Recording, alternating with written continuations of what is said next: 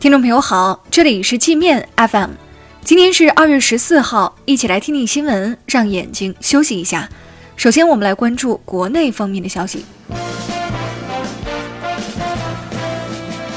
据国家卫健委消息，截至十二号凌晨零点，全国共有一千七百一十六名医务人员确诊感染新冠病毒，其中六人不幸去世。在被感染的医护人员中，一千五百零二人来自湖北。仅武汉就有一千一百零二例。为了保护一线医务人员及其家属，卫健委等三部委联合发文，要求各地严查歧视、孤立一线医务人员及其家属的行为，情节严重的要依法追究，伤害医务人员的要严惩。北京民航总医院杀医案凶手孙文斌被终审判处死刑，一审宣判后，孙不服，向北京市高院上诉。北京高院驳回上诉，维持原判，并报请最高法核准。去年十二月二十四号清晨，孙文斌因不满民航总医院医生杨文对其母亲的治疗，将杨文割喉杀害。新冠肺炎康复期患者体内有大量综合抗体，能够对抗病毒。武汉十名危重患者经血浆治疗后，病情明显好转。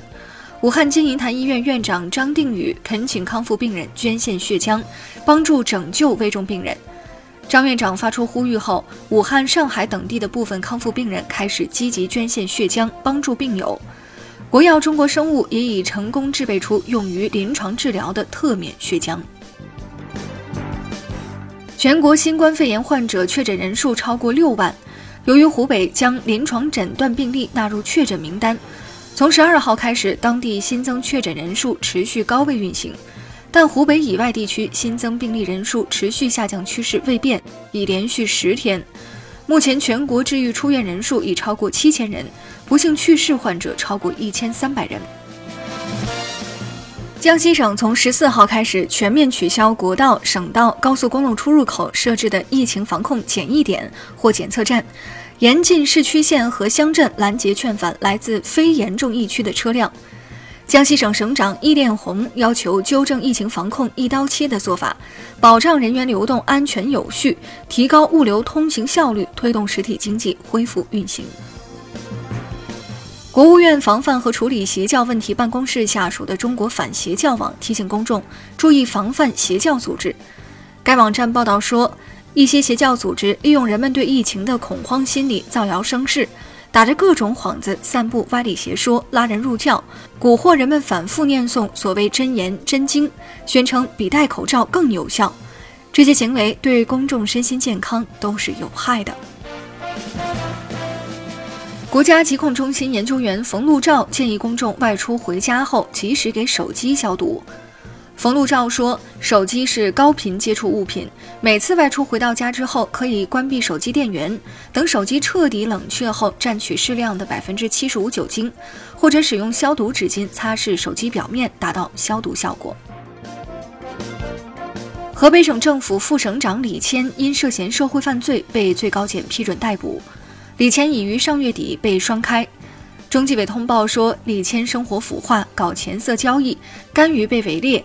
在房地产开发等方面利用职权为他人谋利，收受巨额贿赂。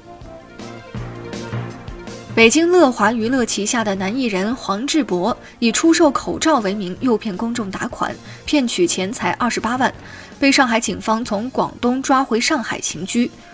黄志博曾参加优酷的一档综艺节目，刷到十多万粉丝。我们接着来把视线转向国际。美国升级打压华为，追加了十六项针对华为的刑事指控，包括敲诈勒索。其中一些指控情节犹如美国电影。华为说，美国的指控缺乏依据。美国这次行动之前，他对欧洲的游说已基本失败。欧洲三大经济体英法德三国都明确表态反对封杀华为 5G。欧洲媒体此间还捅出了美国通过控制一家瑞士加密机企业，从全球一百二十个国家窃取机密的丑闻。华盛顿邮报说，美国曾通过这些情报活动给许多国家送去了政治动荡。美国政府声称要援助朝鲜，帮助朝鲜应对新冠肺炎。朝方回应说，朝鲜目前没有新冠病毒感染病例。疫情发生后，美国政府多次宣称要援助出现疫情的国家，结果连自己被困在“钻石公主号”游轮上的数百名同胞都不管不顾。造成三十人死亡的泰国枪击案刚过没几天，曼谷再发枪击案，一名中年男子自称因家庭问题压力太大，持枪到闹市对着天空扫射了二十多枪，吓得周围居民亡命逃窜。泰国警方如临大敌，派出重兵将枪手重重包围，从凌晨一直对峙到上午十点半才解除危机。澳大利亚山火燃烧了二百一十天后，终于被一场大雨浇灭。这场大火至少造成了三十三人死亡，两千五百多间房屋被烧毁，无以计数的野生动物被烧死。大火肆虐期间，澳大利亚总理还不忘带着家属出国旅游。那好了，以上就是今天节目的全部内容了，感谢您的收听。